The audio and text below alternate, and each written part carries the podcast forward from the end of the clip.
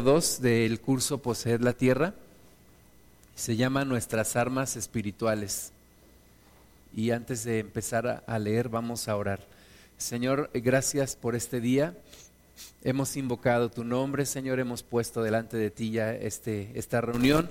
Ahora ponemos especialmente este tiempo de estudio, pidiendo tu dirección, que tú nos ayudes, que tú nos guíes en tu palabra y Padre, que podamos tener tu revelación y en el corazón de cada uno de nosotros, en lo más profundo, tu palabra haga un cambio. Señora, enséñanos a manejar las armas espirituales que no son carnales, sino poderosas para la destrucción de fortalezas, y que todos podamos levantarnos en el nombre de Jesús a guerrear la guerra espiritual. En el nombre de Cristo Jesús. Amén. Bueno, vamos a ver segunda de Corintios capítulo 10 versículos 3 y 4. La vez pasada hablamos que la tierra ah, ya nos la dio Jesús, ya Él la ganó por nosotros, pero nosotros nos toca poseerla, nos toca pelear la batalla y poseer la tierra que ya Jesús ganó para nosotros. Y veíamos que esa tierra, pues son varias cosas que nosotros tenemos que poseer. Es nuestro corazón, una sanidad interior, una sanidad del alma, nuestros pensamientos, las promesas que Dios nos ha dado, nuestra familia, nuestra bendición económica, nuestra salud. Pero todas esas son parte de la tierra que ya Dios ganó a través de nuestro Señor Jesucristo, pero que ahora nosotros tenemos que poseer. Veíamos la vez pasada que cuando Dios le entregó la tierra de Canaán a los, a los israelitas, una gran sorpresa que se llevaron es que esa tierra ya estaba ocupada. Y aunque Dios ya se las había dado, ellos tenían que pelear para sacar de ahí al pueblo que ya estaba ocupándola. Igual nosotros, aunque Dios ya nos dio la tierra, tenemos que pelear. Dios ya te dio tu salud, pero tú tienes que pelear por ella. Dios ya te dio bendición en tu familia, pero tú tienes que pelear por ella. Sin batalla no hay victoria. Tenemos que pelear la buena batalla de Dios. Ahora, para poder batallar, para poder pelear, tenemos que usar armas. Y para poder usar las armas tenemos que aprender cómo usarlas. Entonces, segunda de Corintios 10, 3 nos dice, pues aunque andamos en la carne, no militamos según la carne. Aunque andamos en la carne, no militamos según la carne. Aunque estamos viviendo en un mundo material, nuestras armas no son de este mundo material. Dice aquí, no militamos según la carne porque las armas de nuestra milicia no son carnales, sino poderosas en Dios para la destrucción de fortalezas. Entonces, nuestras armas no son carnales, nuestras almas no son de este mundo. No vamos a pelear y no vamos a poseer nuestra tierra con armas de este mundo, con violencia física, no, sino con una violencia espiritual con armas espirituales, con una guerra espiritual. La forma en la que vamos a pelear esta batalla es a través de una guerra espiritual. Tenemos una batalla espiritual que pelear y para, ello Dios nos ha dado armas espirituales.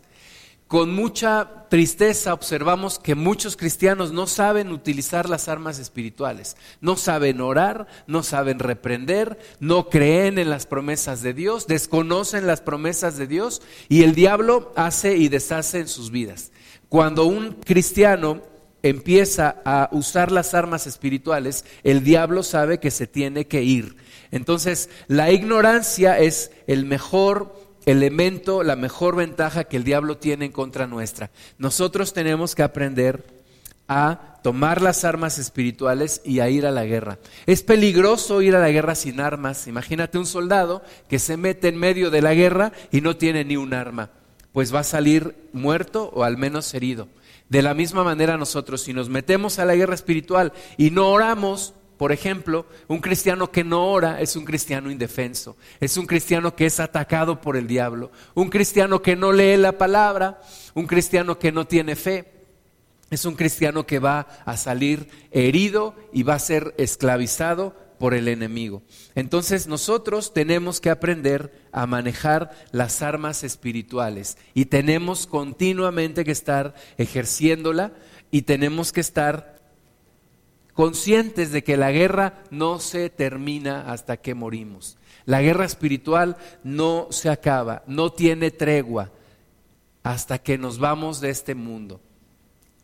La palabra de Dios dice que eh, estas, estas, aunque militamos en la carne, perdón, aunque andamos en la carne, no militamos según la carne. Estamos en un territorio enemigo. Todo el mundo es un territorio ocupado por el enemigo. La Biblia dice que el diablo es el que lleva las mentes de, este mundo y la corriente de este mundo es llevada por el enemigo. Por eso se le conoce también como el príncipe de este mundo. El príncipe de este mundo que ha ocupado toda esta tierra. Entonces tú y yo no podemos salir cada día simplemente así como si anduviéramos de paseo por el campo. No, andamos en medio de una guerra y tenemos que estar alertas y tenemos que estar cubiertos y tenemos que estar peleando. Amén. Vamos a leer Josué capítulo 5, versículos del 13 al 15. Estas cosas que le ocurrieron al pueblo de Dios están escritas para nuestra enseñanza, para nosotros. Hay, veces que dice la gente, pero es que ¿por qué eh, Israel fue y peleó contra los enemigos y los mató? Bueno, eso mismo tenemos que hacer nosotros en el ámbito espiritual. Tenemos que pelear en contra de los demonios, tenemos que echarlos fuera, tenemos que reprenderlos, tenemos que tomar autoridad sobre ellos, tenemos que tener fe en la palabra de Dios, tenemos que estar orando continuamente. De otra forma, no vamos a poder poseer nuestra tierra. Imagínate que Josué les hubiera dicho a todos esos pueblos en, Canaán, por favor, este, desocupen la tierra, ya la vamos a ocupar, ¿verdad? Jamás se hubieran salido. El diablo no le puedes decir, ay, por favor, demonio, ya déjame en paz, ya, ya me hiciste mucho mal, dame chance. No, tenemos que echarlo en el nombre de Jesús, tenemos que sujetarlo y echarlo fuera. Entonces Josué, capítulo 5, versículos del 13 al 15. ¿Quién me ayuda leyendo, levantando su mano?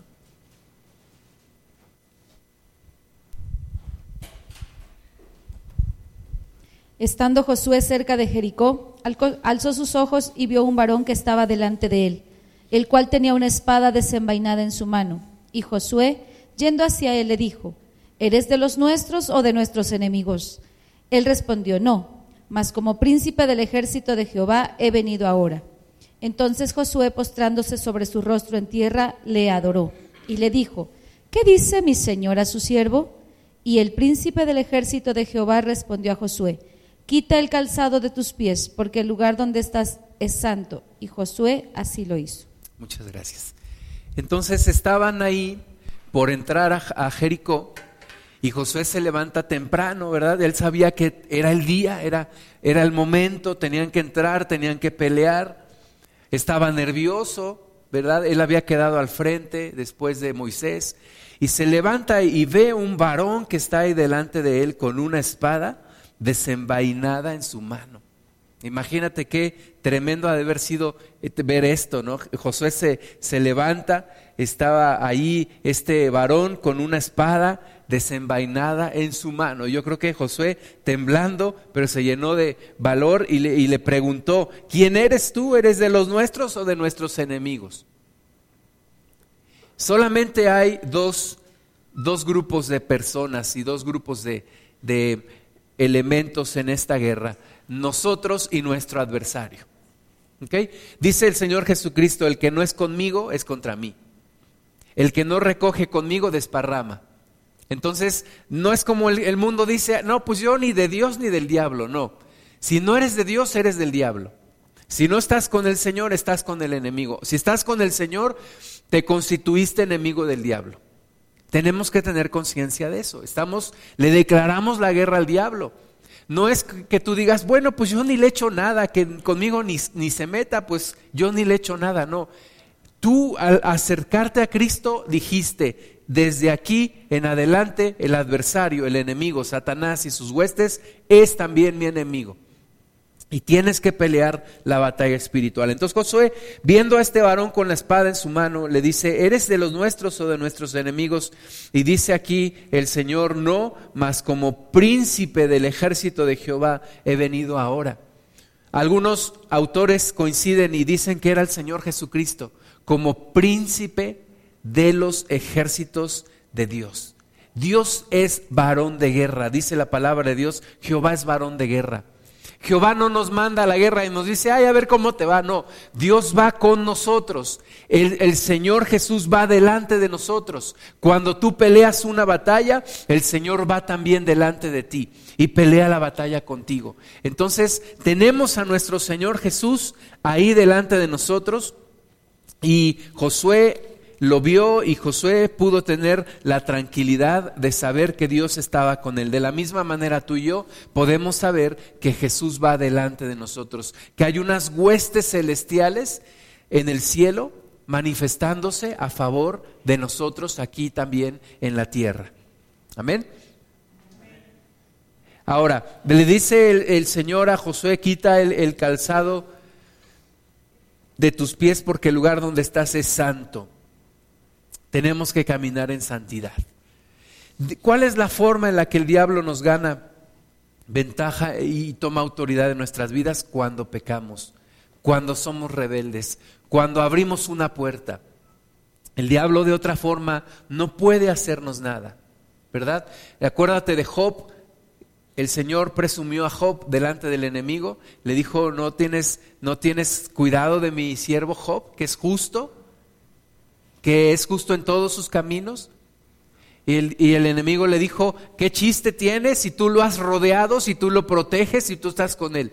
¿Verdad? Cuando nosotros andamos bien delante del Señor, el enemigo no puede hacernos nada.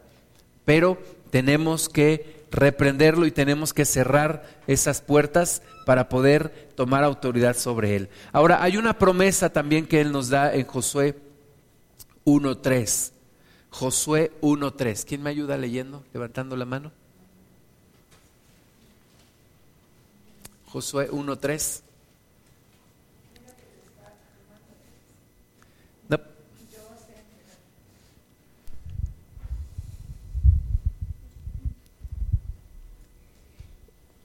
Yo os he entregado, como lo había dicho a Moisés, todo lugar que pisare la planta de vuestro pie Amén. Muchas gracias. Entonces es la promesa.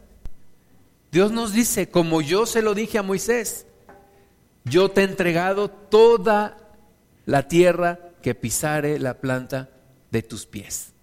¿Sí? Entonces, ¿qué tenemos que hacer? Pisar la tierra, tomarla en el nombre de Jesús, sin miedo. El diablo nos trata de intimidar. Nosotros tenemos que tomar la tierra sin temor. Cuando voy al médico, tomar la sanidad en el nombre de Jesús, reprender al enemigo, declarar la sanidad que Dios me ha dado, tomar esa tierra. Cuando estoy con mi familia, tomar la autoridad, bendecir mi, familia, tomar esa autoridad sobre el diablo. Cuando estoy en mi trabajo, bendecir el lugar, tomarlo en el nombre de Jesús, declarar victoria en la escuela, en todo lugar, en, en tu lugar donde vives, en todo lugar, pisa declarando bendición y declarando este lugar, esta tierra, Dios me la ha dado para gloria de su nombre. En nuestro país, en nuestra nación, tenemos que entrar y pisar esta tierra y entregársela a Cristo, tomarla para nuestro Señor Jesucristo. Pero tenemos que entrar y pisar esa tierra en el nombre de Jesús. Amén. Vamos a ver algunos principios de estas armas espirituales estas armas espirituales están en la Biblia, eh, están explícitamente en la Biblia. Algunos han inventado que las armas espirituales, el otro día escuchaba una persona que hablaba de las armas espirituales, que son unas escobas barredoras de maldad y que no sé qué tanta cosa inventan. No, las armas espirituales están descritas en la palabra de Dios y vamos a ver, vamos a verlas. Primero, el nombre de Jesucristo. El nombre de Jesucristo es nuestra autoridad. Es un arma espiritual que Dios te ha dado. El nombre de Jesucristo es nuestra autoridad. ¿Sí? No nos vamos a enfrentar al diablo con un crucifijo. No vamos a decir cruz, cruz, que se vaya el enemigo. No. Nos vamos a enfrentar a Él en el nombre que es sobre todo nombre. En el nombre de Jesús. Esa es nuestra autoridad. Pero tenemos que hacerlo con fe. tomando la autoridad. ¿Verdad? Si yo reprendo al diablo, eh, pues en, el nombre de, de Jesús, no me va a hacer caso. Tengo que tomar la autoridad y decir, en el nombre de Jesús te vas ahora. ¿Por qué? Porque es nombre sobre todo nombre. Y yo he creído en ese nombre y te echo fuera en el nombre de Jesús. Y el diablo se tiene que ir. Es la autoridad que Jesús nos ha dado. No es un nombre mágico, no, es que el nombre de Jesús fue puesto sobre todo nombre y todos los que creemos en Él podemos ejercer esa autoridad en el nombre de Jesús. No ser como aquellos que vieron a, Pablo reprendiendo y, que, dijeron en el nombre de, de Jesús que predica Pablo. Y el demonio dijo, a Jesús conozco y Pablo sé quién es, pero ustedes, y dice la palabra de Dios que les ha puesto una revolquiza, pero cuando creemos en el nombre de Jesús, podemos tomarlo y podemos reprender, tomamos autoridad y las cosas cambiarán. Jesús dijo, lo que ates en la tierra será atado en el cielo y lo que desates en la tierra será desatado en el cielo. Cuando lo haces en el nombre que es sobre todo nombre, en el nombre de Jesús. Filipenses 2, del 9 al 11. Filipenses 2, del 9 al 11.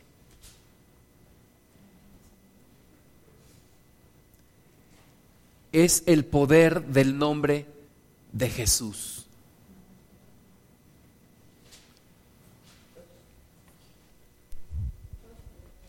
Filipenses 2 del 9 al 11 por lo cual Dios también le exaltó hasta lo sumo y le dio un nombre que es sobre todo nombre, para que en el nombre de Jesús se doble toda rodilla de los que están en los cielos y en la tierra y debajo de la tierra, y toda lengua confiese que Jesucristo es el Señor, para gloria de Dios Padre. Amén. Muchas gracias.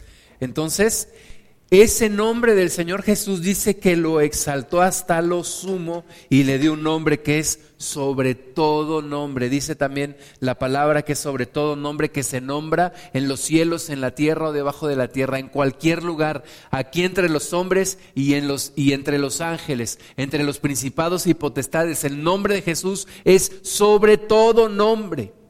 Y en ese nombre es en el que vamos a tomar autoridad para echar al diablo en el nombre de Jesús. En el nombre de Jesús.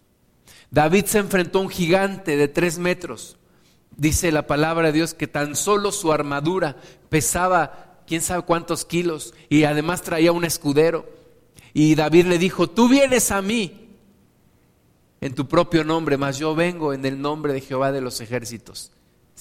Podemos decirle al diablo, yo vengo en el nombre de Jesús. Yo no vengo en mi propio nombre, vengo en el nombre que es sobre todo nombre y delante del cual, delante de este nombre se doblará toda rodilla en los cielos y en la tierra y debajo de la tierra, y toda lengua confesará que Jesucristo es el Señor.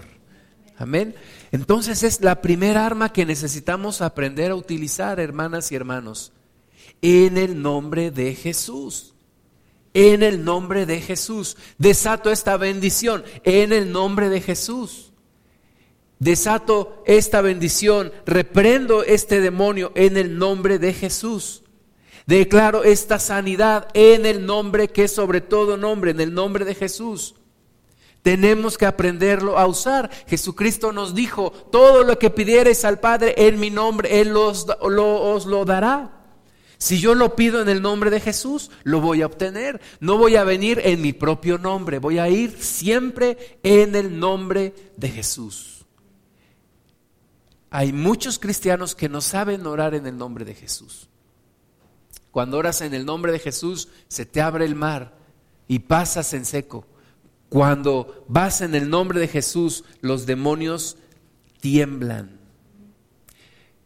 Vamos a ver dentro de este punto algunos otros. Inciso A, tomamos el nombre de Jesús como si Él mismo estuviera aquí. ¿Sí? Como si Él mismo estuviera aquí. Porque de hecho así es. Yo tomo el nombre de Jesús y el mismo Jesús se manifiesta. Se manifiesta. Así que en los momentos más difíciles de tu vida, invoca el nombre de Jesús, ora en el nombre de Jesús. En Mateo 8, 28 en adelante, se nos narra cuando el Señor llegó a la tierra de los Gadarenos y había dos endemoniados que salían de los sepulcros y eran feroces en gran manera. Nadie podía sujetarlos, habían roto cadenas, nadie podía contra ellos. Y entonces cuando Jesús simplemente su presencia, no dice absolutamente nada, solamente su presencia. Y estos empiezan a clamar, ¿qué tienes con nosotros Jesús, Hijo de Dios? Has venido para atormentarnos antes de tiempo. ¿Verdad? Jesús ni siquiera les había dicho nada, su sola presencia. Y estos comienzan a temblar. Santiago dice que los demonios creen y tiemblan. Los demonios tiemblan. Y entonces Jesús los saca en el nombre suyo los echa fuera de estos, de estos hombres y ellos le piden permiso para entrar en un hato de cerdos. Algunos dicen que el Señor se los permitió para que veamos el poder destructor del diablo. Los, los cerdos se volvieron locos y se fueron a un despeñadero y ahí se precipitaron en el mar y ahí perecieron ahogados. Entonces, cuando tú usas el nombre de Jesús, Jesús mismo está ahí contigo. Jesús está ahí. Cuando lo haces con fe, cuando has recibido el Espíritu Santo, Jesús está allí contigo. Amén. Ahí está el Señor Jesús. Número dos, Dios nos ha delegado su autoridad. Dios nos ha delegado su autoridad. Ahora en, el mundo empresarial hay algo que le llaman empowerment.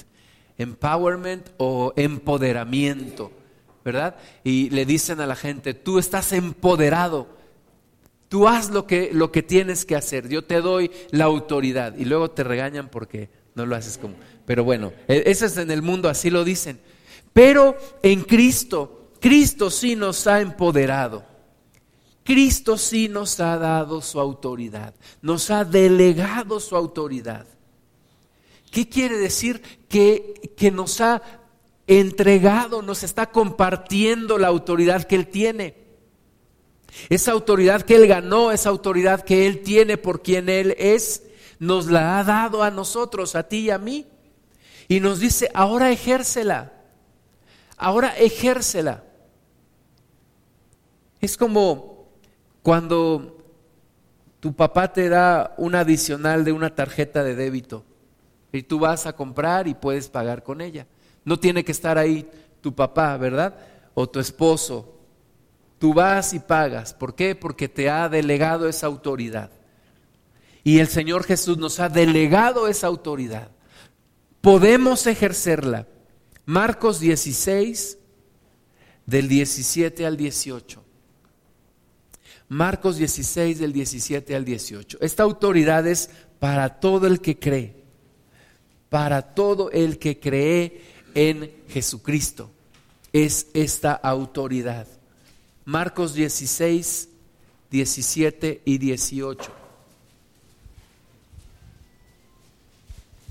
El que creyere y fuere bautizado será salvo, mas el que no creyere será condenado. Y estas señales seguirán a los que creen. En mi nombre echarán fuera demonios, hablarán nuevas lenguas. 18, por favor. Tomarán en las manos serpientes y si bebieren cosa mortífera, no les hará daño. Sobre los enfermos pondrán sus manos y sanarán. Amén. Muchas gracias. Estas son las señales que, que siguen a los que creemos. Muchas veces se nos ha criticado a los cristianos porque andamos detrás de las señales, ¿verdad? Ahí va a estar el profeta fulano y ahí vamos corriendo. Ahí va a estar el apóstol, no sé qué. Pero la palabra de Dios dice que estas señales siguen a los que creemos en su nombre. Algunos dicen, a ver, a ver, hazlo, a ver, toma una serpiente en tu mano. Bueno, yo te quiero recordar que el apóstol Pablo, cuando, cuando naufragaron, entraron en una isla y tenían frío y entonces tomaron unas, unos pedazos de varas y de troncos y en medio de esa, de esa leña había una serpiente. Pablo toma las cosas y en eso una serpiente le pesca la mano y está colgando y Pablo simplemente la agarra y la tira. Y entonces todos estaban esperando que Pablo se muriera. Y no le pasó absolutamente nada. Y entonces creían que él era un Dios. Y él les empezó a hablar del poder del Señor. Se cumple esta promesa. Se cumple esta promesa. Tomarán en las manos serpientes. Y si bebieren cosa mortífera, no les hará daño. Sobre los enfermos pondrán sus manos y sanarán.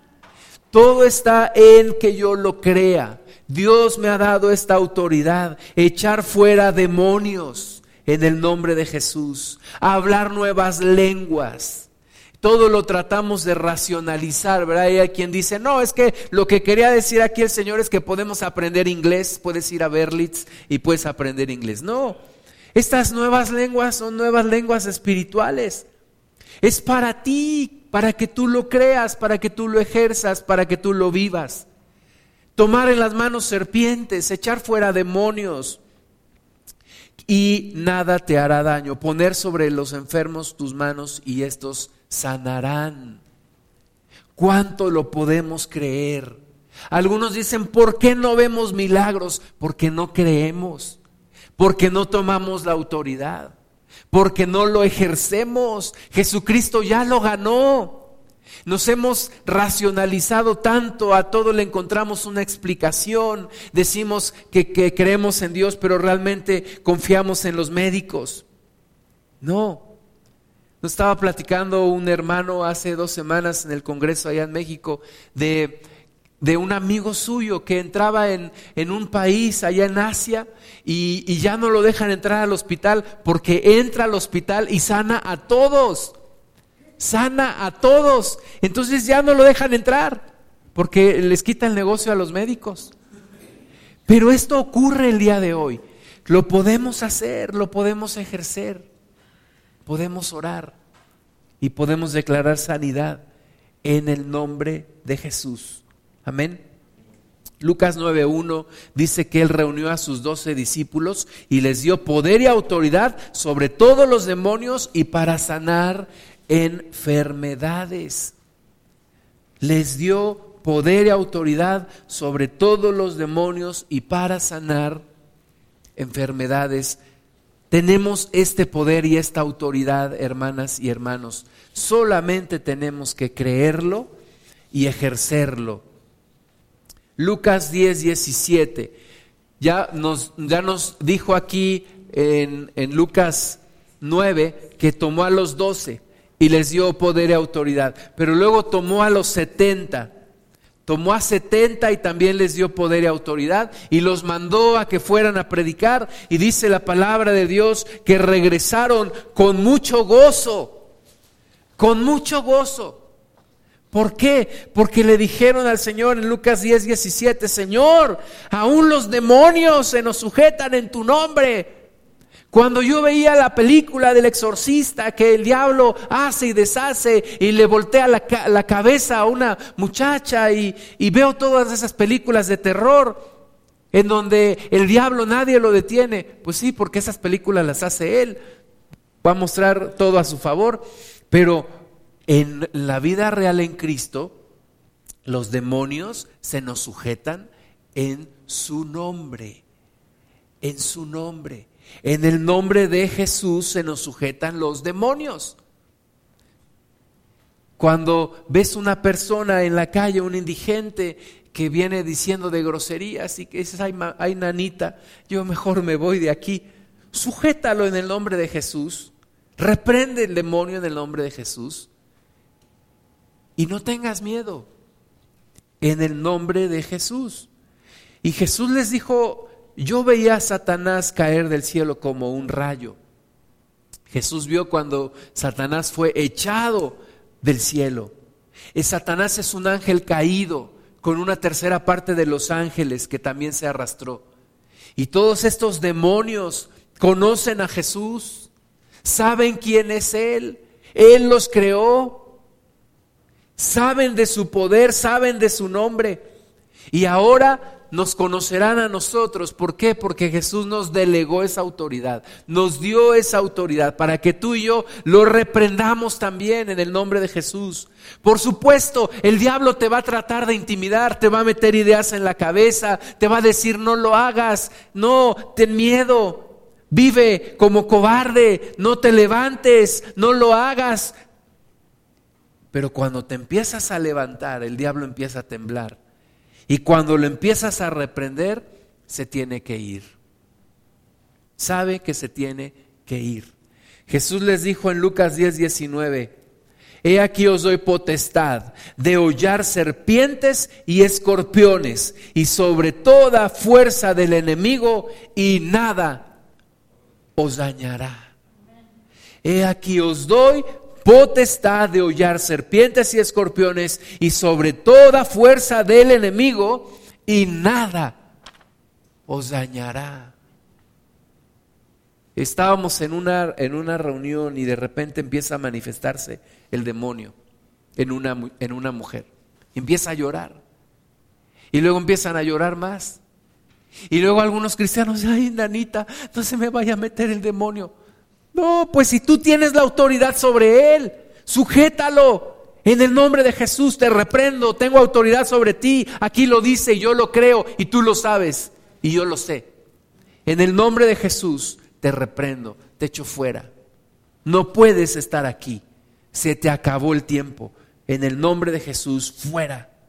Fuera en el nombre de Jesús. Tenemos que tomar la autoridad que Dios nos ha dado. El grado de autoridad se determina por el grado de victoria personal. Si tú reprendes todos los días, si tú sujetas en el nombre de Jesús todos los días, vas ganando autoridad. Si tú te sometes al Señor, a la autoridad de Cristo, tú puedes ejercer esa autoridad en el nombre de Jesús.